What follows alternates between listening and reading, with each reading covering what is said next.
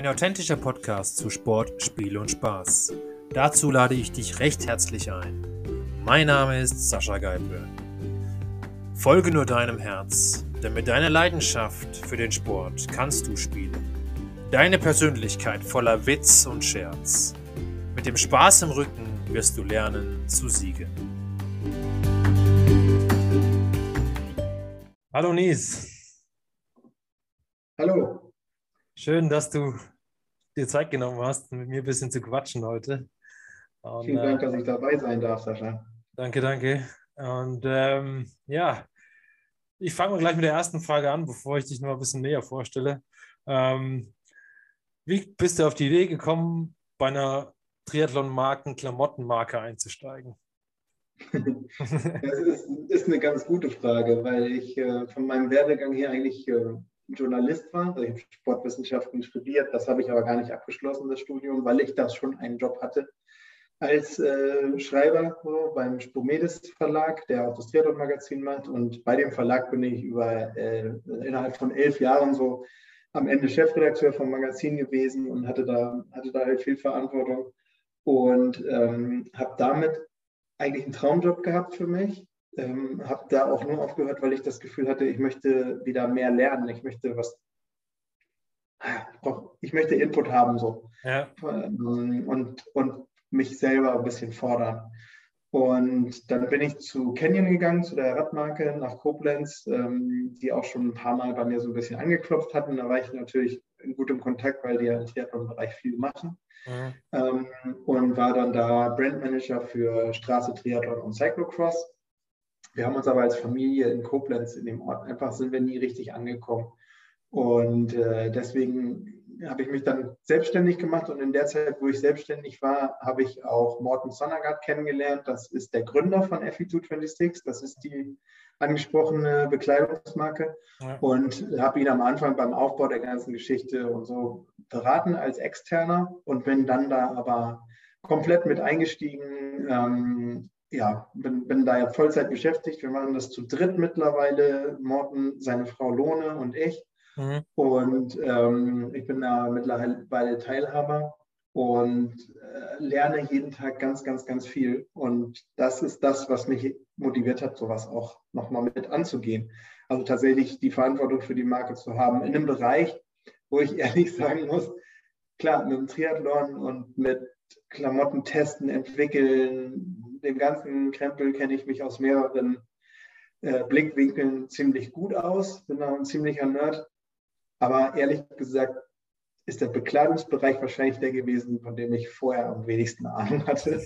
Insofern auch ein Feld, wo ich ordentlich ackern musste, um das zu bestellen, sagen wir mal so. Und das ist aber auch das, was mich herausgefordert hat daran und was mir auch jeden Tag Spaß macht. Also ich habe halt jetzt die Verantwortung für alles von Anfang bis Ende und äh, möchte da, das aber auch gerade gar nicht anders haben. Mhm. Ja, das ist sehr, sehr schön spannend. Also, ich meine, mir geht es ja da ähnlich. Ähm, ich habe ja auch angefangen, mir eine Klamottenmarke zu kreieren. Ähm, die nennt sich SG1. Wir sind zwar noch nicht auf dem Markt, weil wir jetzt erstmal die ersten Prototypen versuchen zu machen.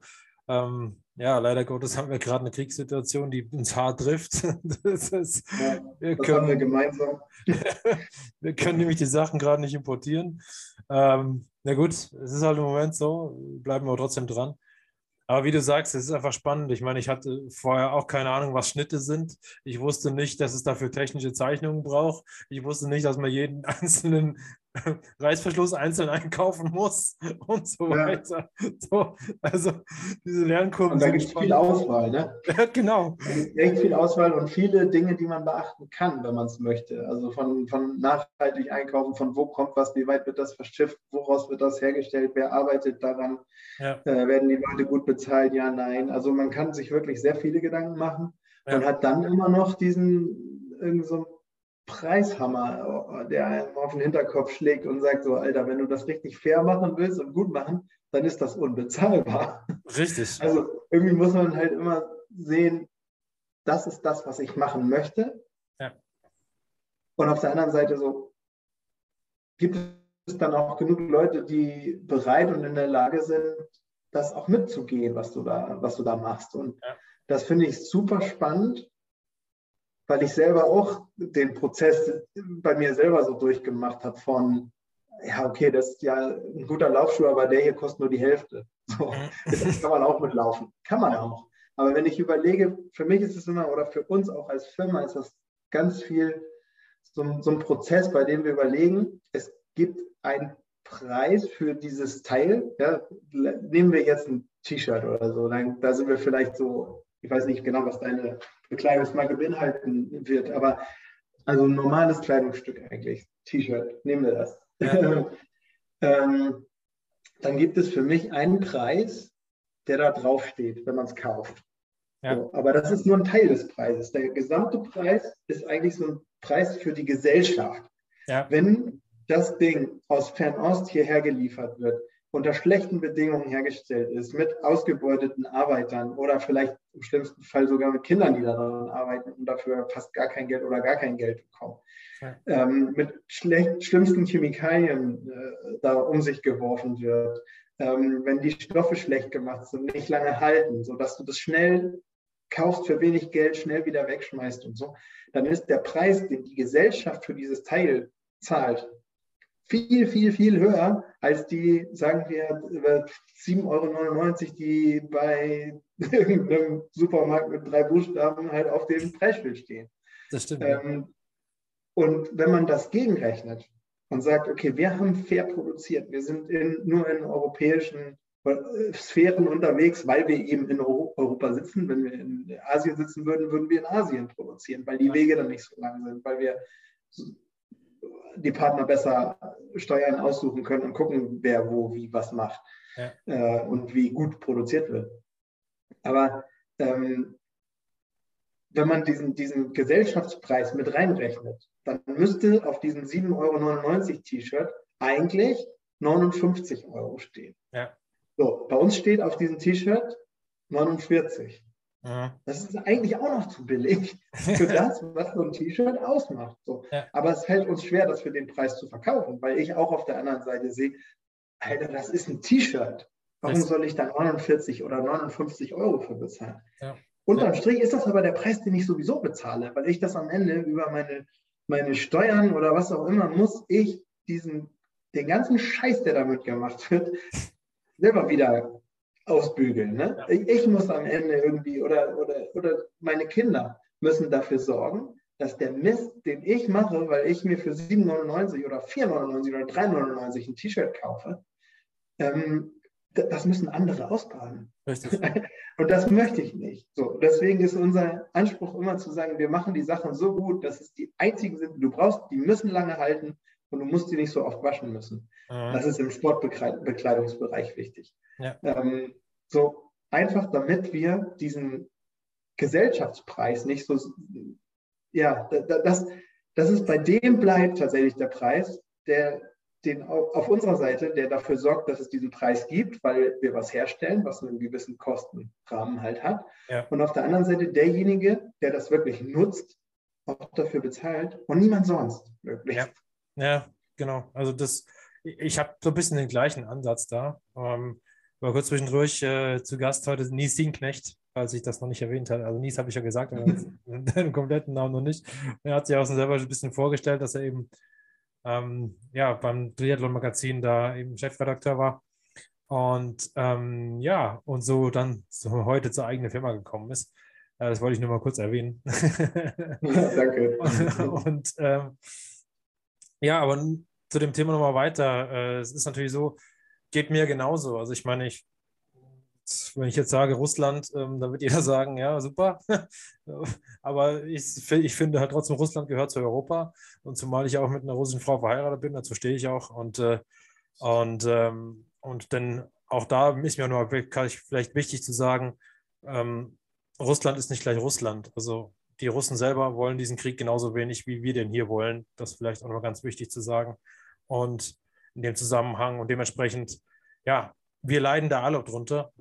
Sprich, du auf der Seite, weil du in der Ukraine bist und hast produzieren lassen, ich, weil ich in Russland bin, wir es uns auch nicht herbekommen, unsere Sachen. Und ganz, ganz allgemein, Entschuldigung für dieses Unterbrechen, aber ganz allgemein ist ein Krieg halt so scheiße, dass wir wirklich alle drunter leiden. Und ich genau. ich, mich nimmt das auch echt mit. Also es ist so, jetzt mal niemals so doll wie irgendjemanden, der da direkt beteiligt ist. Das will ich mir nicht anmaßen. Aber das, das ist so ätzend, dass da, was da passiert. Und ähm, ich finde aber auch ganz, ganz wichtig, was du gerade gesagt hast, und möchte ich auch aus meiner Sicht, der nicht mit einer russischen Frau verheiratet ist und eigentlich echt wenig Ahnung hat im, im Vergleich mit dir sicherlich und wenig Einblick. Aber ich möchte das ganz klar unterstreichen. Für mich sind Grenzen Linien auf dem Papier, so von, die man von oben irgendwo setzt. Aber die sind verdammt nochmal alle Menschen und den, den Menschen dort geht es schlecht äh, oder, oder einigen davon geht es schlecht und den Russen, äh, dem, dem Gros der Russen wird es auch in den nächsten Wochen, Monaten wahrscheinlich echt viel beschissener gehen ja. als jemals zuvor, ja. weil wir auch eben äh, Wirtschaftssanktionen einsetzen und weil es da irgendwie, ja, weil, weil da ein Volk in den Krieg gezogen ist. Und ich meine, da sind jetzt auch junge Männer unterwegs, das ist, äh, keine Ahnung. Ja. Wenn, wenn ihr da leben würdet, dann wärst du jetzt vielleicht, äh, würdest du jetzt versuchen, Kiew einzunehmen und deine Frau wird da alleine sitzen. Das ist, das ist unvorstellbar scheiße. das ist so. Deswegen, aber an der Stelle würde ich es auch sagen, lass uns dann für den Podcast gut sein. Denn ja. äh, ich finde, äh, es gibt auch schönere Dinge, über die wir reden sollen. Ich finde es nur wichtig, das mal anzusprechen zwischendurch. Das ist okay. Aber wir sehen ja auch daran interessiert, dass wir Lösungen finden, wie wir weitermachen. Ähm, das ist ja auch so. Ähm, dementsprechend, äh, da ist logischerweise die Frage, die sich daraus ableitet, was plant ihr zu tun? also ganz konkret ist es bei uns im Moment so, dass der, dass der Krieg uns direkt beeinflusst, weil wir mit einem litauischen Partner arbeiten. Also wir haben eine Fabrik in Litauen, bei der wir die meisten Sachen machen lassen. Mhm. Ähm, und diese Fabrik wiederum besitzt zwei weitere Fabriken. Eine mhm. in Belarus und eine in der Ukraine. Mhm. Ähm, als es vor zwei Jahren in Belarus so die Proteste gegen die Wahlen Wahlen muss man wahrscheinlich in dem Fall sogar in Anführungsstriche setzen. Ja. als, die, als aus der Bevölkerung die Proteste größer geworden sind und wir gesehen haben, dass da der, der normale Mensch auf der Straße äh, ganz schön gegängelt schien, aus unserer Sicht zumindest, mhm. ähm, haben wir die, die Partner in Litauen gebeten, einen Teil unserer Produktion nach Belarus zu geben, um den Menschen direkt zu helfen, weil wir wissen, das ist aus Litauen gesteuert. Das Geld kommt bei den Arbeitnehmern an und natürlich über Steuern und so weiter auch ein bisschen was über die Steuern, die die Arbeitnehmer zahlen, auch was beim Staat. Ja. Aber grundsätzlich kommt es bei den Menschen an, die, die wenig haben. So, da wollten wir ein bisschen unterstützen. Ähm, haben uns dann, ich glaube, Mitte, Mitte letzten Jahres schon aufgrund der politischen Entwicklungen in Belarus äh, entschieden, unsere Produktion von dort wegzugeben, woanders hin, wo wir das Gefühl hatten, damit können wir was Besseres tun. Mhm. Und zwar in die Ukraine. ähm, und jetzt äh, stehen wir vor dem Problem, dass wir natürlich ähm, alles, was schon angefangen wurde zu produzieren, aus der Ukraine, aus Belarus äh, zurückholen nach Litauen. Die Firma natürlich alles auf einmal versucht zu machen, wir hohe Transportkosten haben, insgesamt extrem gestiegene ähm, Lohnkosten, das ist alles mit Gefahren verbunden und so weiter. Wir möchten aber trotzdem äh, jetzt einen für uns deutlich höheren Preis zahlen. Also das, was wir pro Stück verdienen, wird nochmal ja. bei der nächsten Sommer, äh, früher Sommerkollektion wird es halt deutlich weniger sein als bisher. Bisher haben wir es noch so weit geschafft, dass wir glauben, wir müssen die Preise für den, für den Kunden nicht erhöhen und das wollen wir auch nicht. Aber für uns wird es definitiv eine schwierige Zeit. Wir möchten trotzdem mit den Partnern weiter zusammenarbeiten, weil es denen halt noch schlechter geht damit, natürlich. Ähm, und was wir in Zukunft machen, kann ich dir ehrlich gesagt zum Stand jetzt nicht sagen. Wir sind jetzt in der, in der dritten Kriegswoche. Ich weiß nicht, wann du den Podcast ausstrahlst, deswegen versuche ich das kurz zeitlich einzuordnen. Ja. Ich glaube, Tag 20 des äh, Krieges. Ähm, und was, was da jetzt mit passiert, kann ich ehrlich noch nicht sagen, ja. weil ich das alles noch nicht absehen kann. Ja, ja, ja. Klar. Gut, es geht mir ja auch ähnlich. Also ich überlege jetzt auch, gehst in die Türkei oder gehst, äh, suchst du dir in Rumänien was oder wie auch immer, ja, und, und verlagerst dann alles. Ähm, die Überlegung habe ich natürlich auch. Auf der anderen Seite haben wir auch da schon was investiert, haben schon äh, ja, im Prinzip Verträge unterschrieben. Ähm, ja, was tust du jetzt? Ne? Es ist einfach schwierig. da gerade eine klare Entscheidung zu treffen. Es ist halt auch grundsätzlich so, dass, dass, dass die Bekleidungsindustrie, glaube ich, gerade ganz schön äh, am Kämpfen ist. Also wenn man sich anguckt, was auch die ganz Großen an Lieferschwierigkeiten haben und äh, überhaupt Stoffe zu bekommen, das, das, das Rohmaterial und so. Und äh, das ist im Moment alles nicht einfach. Ja. Und ich glaube, wenn man jetzt in der Zeit, wir haben jetzt vor Corona halt schon eine Firma gehabt, die so ein paar Hanseln kannten. Ja. Aber es ist ja nicht groß und wir sind auch nicht so, äh, das wirft jetzt noch nichts ab, so, ne? Das ist, ja. Aber ähm, wenn ich mir vorstelle, wie du oder ihr anfangen, dann kommt erstmal eine Pandemie, dann kommt noch ein Krieg, ihr seid auch noch in einem Bereich, äh, der davon ganz direkt betroffen ist und so. Hey, man hat im Moment echt nicht viel Rückenwind damit, sagen wir so. das macht natürlich alles stark und das ist cool. Ähm, aber so, was, was früher, glaube ich, häufiger mal so war, ist, dass man mal irgendeinen so Glücksgriff hatte. Weiß ich nicht, vielleicht habt ihr ein Produkt, was plötzlich einfach total angesagt ist und cool ist ja. äh, und alle haben wollen. Ja. Ähm, und dann kann es auch ganz schnell wachsen, so, so in, in, so einem Konstrukt und über Bekleidung oder Mode im weitesten Sinn. Ja. Im Moment ist das echt ein zähes Ding, so. mit ganz, ganz viel Gegenwind. Also da muss man ordentlich trampeln. Ja, ja. Das, äh, ja, also dieses Gefühl habe ich auch. Ich meine, nichtsdestotrotz ist es von mir, von mir so ein bisschen, also die Ideen, die ich da habe, ist ja, es ist einfach ein Einteiler zu machen, äh, in verschiedenen Arten und Weisen fürs Tennis, für, für, mhm. für Street-Style, für, ähm, für vielleicht fürs Wandern, ähm, am Ende dann auch für Snowboarden. Also das ist so das mhm. Endziel natürlich. Also ähm, wie, wie, so ein One-Piece, der ähm, Genau. Ja. Genau. Also als ein Teil einfach funktionieren. Genau. Und ja. das äh, dann auch fürs Radfahren habe ich da auch eine Idee. Ideen habe ich genug in meinem Kopf, so ähm, mhm. auch wie sie designtechnisch aussehen sollen, habe ich auch genug Ideen. Ob sie dann umzusetzen sind, das muss ich dann Konstrukteur fragen, das weiß ich auch nicht. Mhm. aber, ähm, aber es ist spannend und ähm, das ist ein Traum von mir und ich würde mir gerne irgendwie erfüllen.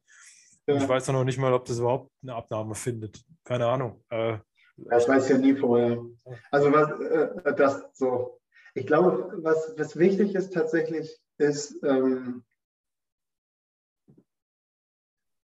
dass du damit für irgendwas stehst. Also du musst jetzt nicht sagen, hier, das ist der Nazi-Punks Fuck-Off-Einteiler. also muss keine politische Botschaft sein, aber entweder stehst du halt für ein Produkt, was irgendwie was Besonderes kann. Ja. Und dann ist es, finde dann finde ich es tatsächlich eine gute Idee, mit einem Produkt anzufangen, ja. also ein Einteiler, ja. und nicht auch noch zu versuchen, jetzt mache ich noch Caps und Socken und ja. Schlips und Kragen und Unterhosen, sondern einfach zu sagen, okay, das ist das, was wir können. So, damit sind wir gut. Genau. Und das ist das, was wir anbieten können. Ich glaube, das ist, das ist so was, ja, was ich dir mitgeben mag, irgendwie, ohne dass ich mir einbilde, das irgendwie besser zu wissen oder so, sondern einfach aus der Erfahrung ich glaube, es ist wichtig, klar für irgendeine Sache zu stehen. Wir, wir hatten auch am Anfang halt einen Triathlon-Einteiler, der Windkanal-Tests gewonnen hat, unabhängig von Magazinen, und zwar deutlich gewonnen vor Zeitfahreinteilern, die bei der Tour de France gefahren werden, mhm.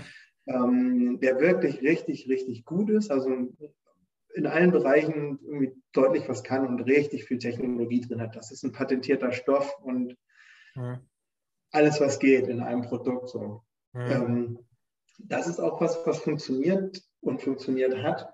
Ähm, aber das war sehr an dem einen Produkt dran und, und sehr technisch. So, mhm. Mittlerweile haben wir ja, äh, weiß ich nicht, für diejenigen, die uns ein bisschen als Marke vielleicht verfolgt haben, wir haben sowas wie ein kleines Rebranding, sagt man auf Neudeutsch, glaube ich, äh, hingelegt und haben einfach ganz doll unsere Seele da reingepackt. Und, und die war ja immer drin. Mhm. Aber ähm, in so einem hochtechnologischen Einteiler mit zurückgenommenem Design sieht man jetzt wenig Punkrock, ist aber ganz viel drin. Also wir, wir sind einfach alte Punkrocker und uns motiviert und inspiriert diese Ich kann das Attitüde aus, den, aus den 80er Jahren Punk. Also wirklich, wo es losging und keiner konnte irgendein scheiß Instrument spielen, aber jeder hat gesagt, ich mache das. Richtig.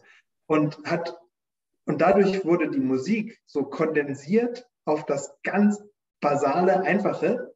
Nämlich äh, dieser Bass hat irgendwie vier Seiten. Ich mache da irgendwas draus, was die Gitarre nicht so doll stört.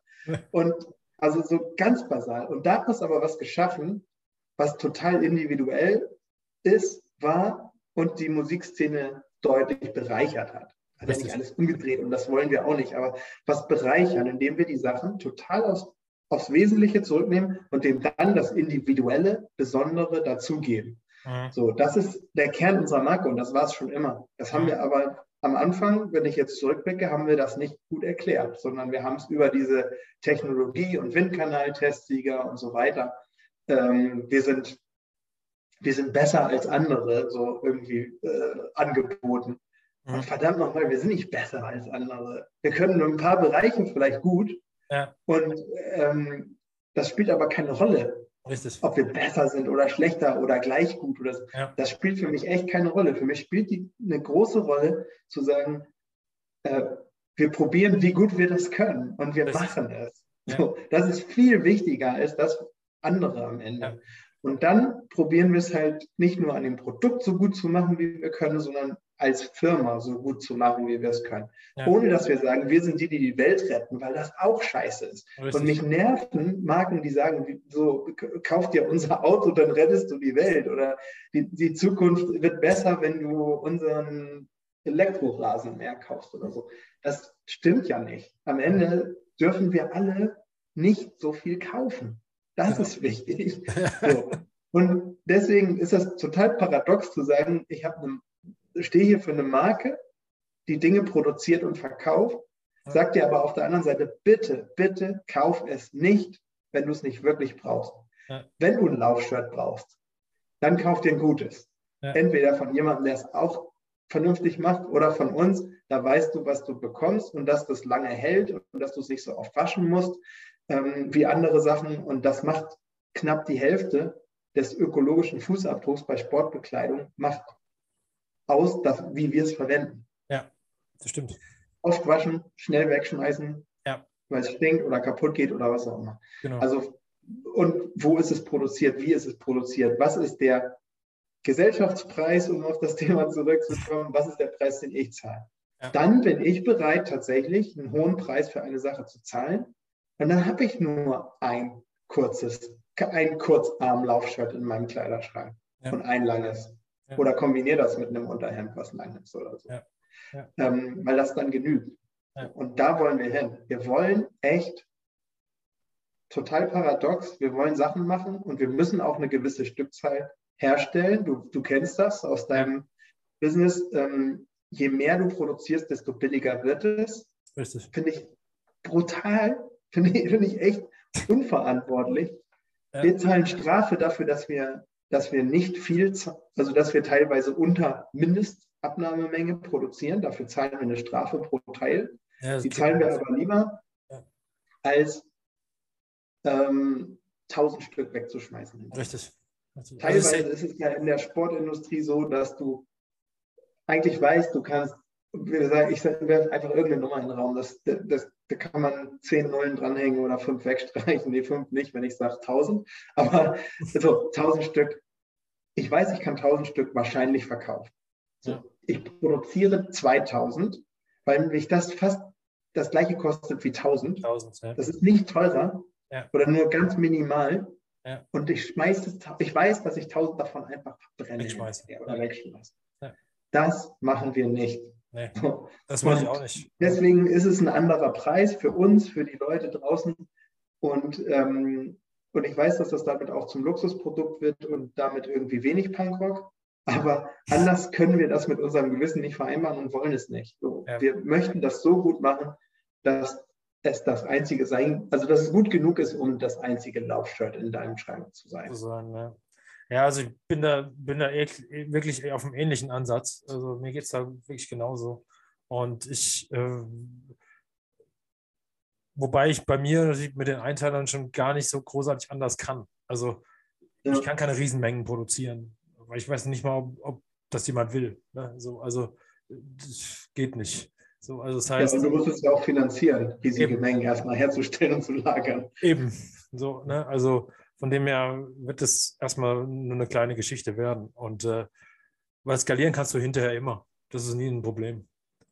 Ähm, und äh, deswegen auch da, und ich auch da versuche wirklich auf die Qualität zu achten. Ähm, die Stoffe kommen dann wirklich auch aus Russland und wir haben nicht irgendwo anders eingekauft, wir haben sie auch dort eingekauft.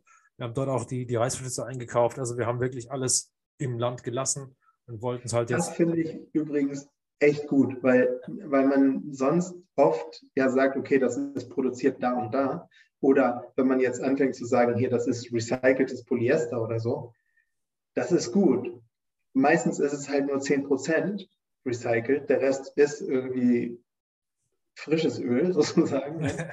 Ähm, und dann kommt es teilweise von irgendwoher, wo es irgendwie aufbereitet ist und einmal um die halbe Welt geflogen, bevor das dann als recyceltes Polyester und yeah, cool, nachhaltig verkauft wird. Genau. Ähm, insofern glaube ich, dass dieses, ohne ein super Experte zu sein, aber befasst habe ich mich mit dem Thema, ähm, dass dieses Lokale, was du gerade angesprochen hast, echt einen großen Stellenwert haben sollte. Dass ja. man sagt, der Stoff kommt auch aus Europa oder aus dem Land oder aus der Region genau. und ist nicht irgendwo ganz anders her. Weil, wie gesagt, bei uns steht in einem Shirt vielleicht Made in Belarus.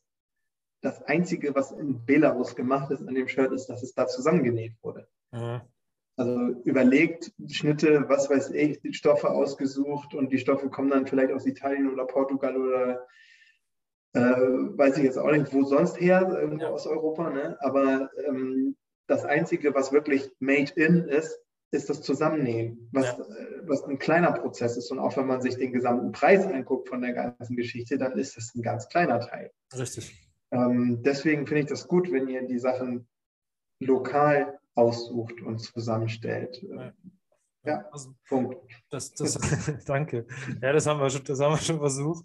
Und ich habe also, das ist ja genau der Reiz auch in der Geschichte, wo du dann sagst, okay, ähm, gut, jetzt kommt bei uns dazu, dass natürlich da, wo wir es produzieren lassen, ist eine Freundin von meiner Frau, was natürlich das Ganze nochmal persönlich macht. Ähm, zu dem Thema Punkrock übrigens, ähm, ich bin ebenfalls äh, Punkrocker und äh, ich, äh, ich äh, und ich weiß nicht, ob ich das wirklich so sehen kann, denn ich meine, guck dir unsere Punkrock-Bands an, ob sie, ob sie Tauben sind, ob es ähm, äh, die Hosen sind, ob es die Ärzte sind. Ich meine, die sind alle durch diese Decke gegangen und sind relativ reich geworden. So. Ähm, haben auch alle angefangen wie wir. Ähm, mit irgendein paar, paar Akkorden zu spielen. Und äh, dementsprechend äh, weiß ich nicht. Also deswegen sollten wir, glaube ich, keine Scheu haben vom Preis. Weil das Thema ist, ob ich jetzt 10 T-Shirts für, für 10 Euro kaufe, habe ich auch 50 Euro ausgegeben. Ja, also. Vor allen Dingen, und ich muss nochmal damit nerven, aber und einhaken, dieser Gesellschaftspreis, den das Ganze hat, ja. ja. der Preis ist nicht niedriger. Genau. Der Preis für dich Einzelnen ist niedriger. Das ist genauso beim Fleisch oder so, was hochsubventioniert ist, wo ja. irgendwie äh, miesestes Futter von sonst wo reingeballert wird in irgendwelche Tiere, die aufgeblasen werden, damit sich Leute das Fleisch leisten können. Ja. Aber der Preis für das Ganze ist brutal hoch und den zahlen wir alle. Ja. Klimawandel. Das ist bei, den, bei Mode und bei unserem Ernährungskonsum sind das ja, also ich meine, das sind zwei von den richtigen Treibern der ganzen Geschichte. Ist so, ja. Ähm, das heißt, der Preis, den wir zahlen oder unsere Kinder, wenn sie noch eine Zukunft haben überhaupt tatsächlich, ist brutal. Ja. So, also das gibt diesen einen Preis, der auf irgendeinem Preisschild steht. Und das ist ja am Ende nichts anderes als ein Schuldschein, wo wir gesagt haben, okay, das sagen wir als Gesellschaft hier ist so und so viel wert. Gold. Kannst du nicht essen, kannst du nichts, kannst du nichts mit anfangen, kannst du Schmuck mitmachen, das ist schön, ja. ja. Und man kann tolle Sachen mit Gold machen, kannst du, kannst du in die Zähne donnern, das ist vielleicht noch das Beste damit. Aber wenn du jetzt irgendwie sagst, es geht um Leben und Tod, kannst du es noch nicht mal mitnehmen, weil es scheiße schwer ist. Ja, also genau. Also irgendwie haben wir gesagt, das ist, das ist richtig viel wert. Ja. Einfach nur so. Das ist willkürlich, dass wir sagen, das ist viel wert. Genauso willkürlich ist es zu sagen, das Leben eines Tieres ist echt verdammt wenig wert weil wir möchten, dass viele Leute sich das leisten können. Was ja auch durchaus gut ist zu sagen, alle Menschen müssen sich ernähren können.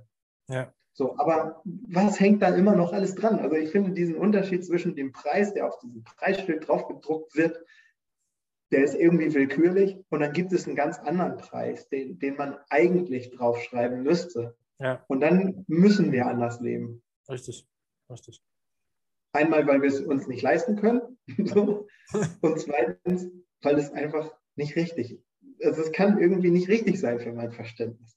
Ja, ich bin da bei dir. Also das ist so. Ähm, ich, ich, ich meine, ich glaube, wir, wir alle ähm, hinterlassen so Fußabdrücke. Und ich meine, also wenn wir jetzt äh, einer von uns sagt, wir haben noch nie die Umwelt verschmutzt, wenn wir alle lügen. Natürlich tun wir das. Allein wenn wir Auto fahren, tun wir das schon. Ne? Also so, es ist, es ist so. Ähm, nur das Thema ist, äh, deswegen sage ich auch, wenn jeder so ein bisschen was für, vor seiner Haustür selbst macht, hätten wir schon einen großen Schritt gewonnen. Glaube ich. Ja, ich, ich finde, am Ende ist es immer so, man, ich versuche mir immer bewusst zu machen, dass das, was ich mir rausnehme, andere beeinflusst. Mhm.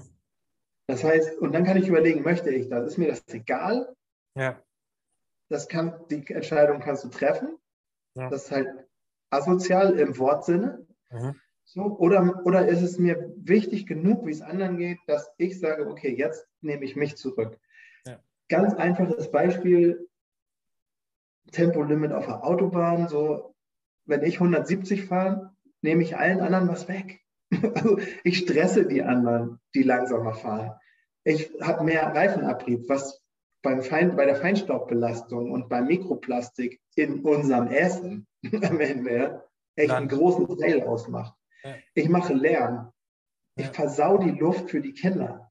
Ja. Und so, also dessen muss ich mir bewusst sein. Und dann kann ich mich entscheiden, möchte ich 170 fahren oder fahre ich doch 120 und bin weil ich den einen Tankstopp spare, nur anderthalb Minuten später da und bin entspannt angekommen. Ja. Also das ist nur so ein kleines Beispiel, wo ich einfach sage, so, Alter, ich fahre nicht so schnell Auto, weil ich es falsch finde. Ja. Mir macht das Spaß und ich wäre gerne schneller irgendwo, aber lieber nicht. Und noch lieber steht das Auto einfach nur rum, beziehungsweise am besten gar nicht. Ähm, und ich nehme das Fahrrad, womit ich noch länger brauche, aber dann bin ich auch noch glücklich, weil ich kann beim Fahrradfahren nicht lange unglücklich sein. Beim Autofahren ja. ja. Das stimmt, ja. Beim Radfahren fällt es mir auch schwer, weil du, es ist ja immer dieser Bezug zur Natur, Bewegung, Natur, ähm, diese Kombination, ich glaube, da kommt, da merkt man auch, wo der, wo der Mensch eigentlich herkommt, nämlich genau da. ähm, wir, wir klammern uns immer, Entschuldigung, ich wollte dich nicht unterbrechen, ne? wir, aber ist, das Thema ist so, ja, alles gut. alles gut. so hoch. Wir, wir als Menschen klammern uns immer aus. Ja. Aber wir sind ein Teil der Natur. Und wenn wir die Natur kaputt machen, machen wir uns kaputt. Und wir sind auch noch die Einzigen, die die ganze Zeit an diesem Gesamtkonstrukt Welt Welt weiß ich nicht, da kenne ich mich nicht aus, aber ich habe mal ein paar Semester Bio studiert am Anfang. Also an diesem Ökosystem Erde ne, mhm. sind die Menschen die einzigen, die permanent daran arbeiten, das kaputt zu machen. Mhm. Die einzigen, weil wir zu mächtig sind, weil wir zu groß sind, weil wir ähm, zu viel Einfluss nehmen, weil wir das so hindrehen, wie wir es haben wollen, ohne auf die anderen zu gucken. Ja. Wir essen die anderen auf. Also im Wortsinne, ne? wir essen die Tiere ja. auf, wir essen Pflanzen auf, wir, wir schaffen uns Monokulturen, wir, wir killen das andere, was auch normal ist im Sinne der Evolution. Der, ne? der Starke frisst die Schwachen und so. Ja. Aber wenn der Löwe alle Antilopen aufgefressen hat, dann krepiert er. Richtig. Es darf halt, also dieses Gleichgewicht, wir sind die Einzigen, die dieses Gleichgewicht durcheinander bringen. Und das, glaube ich, passiert, weil wir immer denken, wir wären da noch irgendwie ein anderer Teil von. Mhm. Das Einzige, wo ich sehe, wo wir anders sind, ist, dass wir nicht an der, an der Erhaltung der Sache mitarbeiten, sondern an der Zerstörung. Das macht sonst kein anderes Lebewesen. Ja, ja das stimmt. Das stimmt. Ja, das ist, ich glaube, wie immer, ähm, eine Abwägungsgeschichte. Auf der einen Seite wollen wir auch unseren Spaß haben. Ne? Also auf der anderen Seite, auf der einen Seite sagen wir, wir produzieren Kleidung für den Sport, was ja definitiv auch ein Fußabdruck hinterlässt. Und zwar jeder ja. Sport, ist egal welcher. Ja. Ähm, denn auch Fahrräder müssen produziert werden, müssen hergestellt werden. Dafür brauchst du Stahl, du brauchst Carbon, du brauchst äh, ja. Ne? Also dieser Kreislauf schließt sich ja immer wieder. Ähm, bei Sportveranstaltungen müssen Autos hinterherfahren, ähm, um das begleiten zu können und so weiter. Also ne, das, das kannst du unendlich spinnen. Zumindest so, wie wir es machen. Ne? Eigentlich ja. müsste bei keinem Fahrradrennen ein Auto hinterherfahren. Und man müsste auch nicht bei einem also damit kennst du dich jetzt aus, deswegen will ich dir nicht reinreden, aber bei der, bei, beim Snowboardfahren, ich meine, muss es da einen Lift geben und muss es Kunstschnee geben oder macht man das nur dann, wenn es halt nicht anders geht und dann muss man halt sein Snowboard da hochtragen? So, also keine Ahnung. Also ja. irgendwie, das sind ja so die Dinge, wo es zu viel wird. Ich glaube, zu einem gewissen Prozentsatz ist das normal. Und ja, wir wollen uns bewegen und wir wollen was erschaffen. Das ist ja auch was, was dich und mich, glaube ich, antreibt, ist irgendwie ja es ist ja so ein inner, innerer Drang, irgendwie was zu machen. Natürlich braucht die Welt nicht noch eine Sportmarke oder noch eine Klamottenmarke. Eben. Ganz bestimmt nicht. Und nicht noch ein Podcast und nicht noch eine Punkband. Ja. Aber wir wollen das. Richtig. Und es ist auch echt, also es ist auch was wert, dieses was teilen mit anderen. Ich finde, das merkt man jetzt. Wir hatten jetzt zwei Jahre echt starke Einschränkungen durch Covid-19 und ähm, haben so wenig Kontakte gehabt äh, mit anderen Menschen und so wenig tatsächlich ausgetauscht, ja. dass äh, ich bei mir jetzt schon merke, ich falle dir viel zu oft ins Wort, das möchte ich gar nicht. aber ich bin den Austausch nicht mehr so gewohnt und das fehlt. Ja. Also ich finde, dass das, was dass man was erschaffen möchte, dass was rauskommt aus, aus einer Person, aus einem Menschen, ähm, das ist wertvoll. Und ja. das ist auch gut so. Wir müssen nur immer, immer im Hinterkopf behalten, dass alles irgendwie auch ein, ich möchte gar nicht Preis sagen, weil das so dieses System unterstützt, was, es, was wir halt haben. Ja. Aber alles hat seinen Gegenwert. Ja, das finde ich sehr gut. Wir streichen das gegen. Alles hat seinen Wert. Seinen Wert. So. Und man darf den nicht überziehen. Ja. Also ich darf nicht, weil ich mich austoben möchte, alle anderen mit reinziehen. so. ja. ähm, das ist aber wichtig, dass ich mich austobe, weil ich, was Inspiration angeht, also eher so eine, so eine künstlerisch-geistige, was auch immer Ebene, ist es toll, viele Leute mit reinzuziehen. Richtig. Weil das inspiriert zu hören, mich inspiriert das zu hören, was du machst. Ja. Ich fange an, drüber nachzudenken. Ich, ich, ich, ich wachse daran. Ja? ja? Ich lerne davon. Ja. Und das mag ich. Das ist mein Antrieb. So, und genau. den kann ich, aber alleine lerne ich fast gar nichts. Schwierig, also, ja. Definitiv möchte ich und will ich den Austausch mit anderen. Und da gehört auch dazu, dass irgendjemand Sachen tut, die ich total falsch finde. Ja. Weil ich auch daran nur, da brauche ich auch den Austausch, um dran zu lernen und mich dran zu reiben und dran genau. zu wachsen irgendwie. Genau. Ähm, insofern gehört das schon alles zusammen. Ich finde nur, wir dürfen die Schraube nicht überdrehen. Nach fest kommt ab. Das ist so, ja, das ist so. Und ich glaube, das hat es schön beschrieben, der Fest kommt ab. Also ich glaube, das ist eigentlich eine bildliche Vorstellung, die, glaube ich, jeder sich vorstellen kann. Jeder hat schon mal eine Schraube zugedreht, die abgebrochen ist. so. Ja, und irgendwie machen wir es leider jeden Tag ganz schön oft. genau. Ja, also es ist, ist auf jeden Fall spannend. Und ähm, aber wie du selber auch schon gesagt hast, das Lernen, das ist äh, auch alleine, was ich jetzt von dem Podcast hier, was ich jetzt knapp ein Jahr mache, ähm, gelernt habe, das ist unfassbar. Also hätte ich mir so nie vorgestellt, dass das so passiert. Also ja. Und, und, und alleine das finde ich jetzt, weißt du, ich lerne jetzt gerade von dir. Du lernst ein bisschen was von mir, vielleicht, vielleicht auch nicht. Ja. Aber wir tauschen uns aus. Du machst diesen Podcast. Du hast in einem Jahr schon richtig viel davon gehabt. Ja. So. Du bist ja nicht der Einzige, der den nachher hört. Vielleicht hörst du den selber gar nicht nochmal, aber du hast es ja, du hast es schon gehört. Es gibt auch noch Menschen, die du damit erreichst, mit dem, was du gelernt hast, einfach indem sie sich auch nochmal anhören dürfen. Du stellst ja. das zur Verfügung. Ja. So.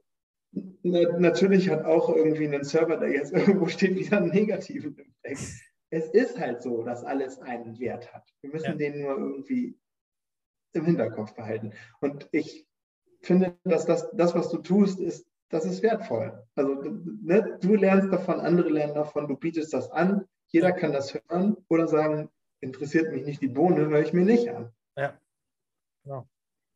genau. Also da, das, das ist das Spannende daran und deswegen, ich würde sagen, damit lassen wir es auch für heute gut sein. Und äh, mhm. ähm, Aber noch als abschließende Worte, so als äh, von Punker zu Punker, äh, was willst du unbedingt noch mitgeben? ich, äh, ich, ich würde gerne das No Future in ein Go Future ummünzen. Ja. Dass man sagt, so, komm, hier, das ist die Zukunft. Es gibt eine, wir können da hingehen, aber wir müssen dafür was tun. Ja. Und wenn wir das tun, was Punkrock irgendwie mindestens mal war, ich glaube immer noch zu großen Teilen ist, ist das, ich mache das, wo, wo, ich richtig Freude dran habe. Das genau. lebe ich aus. Ja. So. Ja. Und wenn wir das tun, und das finde ich das Tolle am Punk tatsächlich, ähm, zumindest bei den Bands, mit denen ich so aufgewachsen bin, du hast ein paar schon davon genannt. Ähm, ich habe viel aber auch so Hardcore California Punk und so, so, die Richtung gehört oder aus Schweden so ein bisschen, was da passiert ist. Ähm, das war ja oft schon recht politisch ja. und immer mit so einem Anspruch, wenn es mal in Richtung Straight Edge geht oder so, dann wirklich, okay, wie kann ich denn selbst Punk Verpankung. Also dieses, okay, das ist nicht No Future, sondern das gibt eine Zukunft, wenn wir gemeinsam bereit sind, daran zu arbeiten. Das soll aber bitte Spaß machen. Richtig, richtig. Und ganz wichtig ist mir immer dann, sage ich mit Frank Turner, der mal Punkrocker war und jetzt mehr so Songwriter geworden ist, be more kind.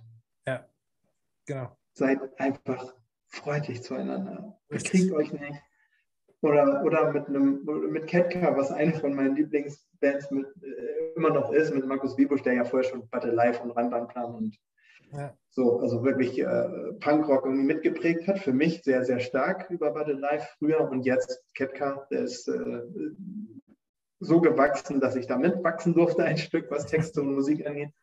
Ähm, und die haben in, in einem Lied, du entsicherst den Revolver oder den Revolver entsichern, zitiert aus der Musikwelt. What's so funny about peace, love and understanding? Richtig, richtig. Das ist ein geiles Statement. Damit lasse ich das auch stehen. Das war die Show heute für den Freitag. Ihr wisst, Freitag kommt die Nummer. Dankeschön. Das war der Sascha und der. Nies. Danke, Sascha. Dankeschön. Ciao, macht's gut.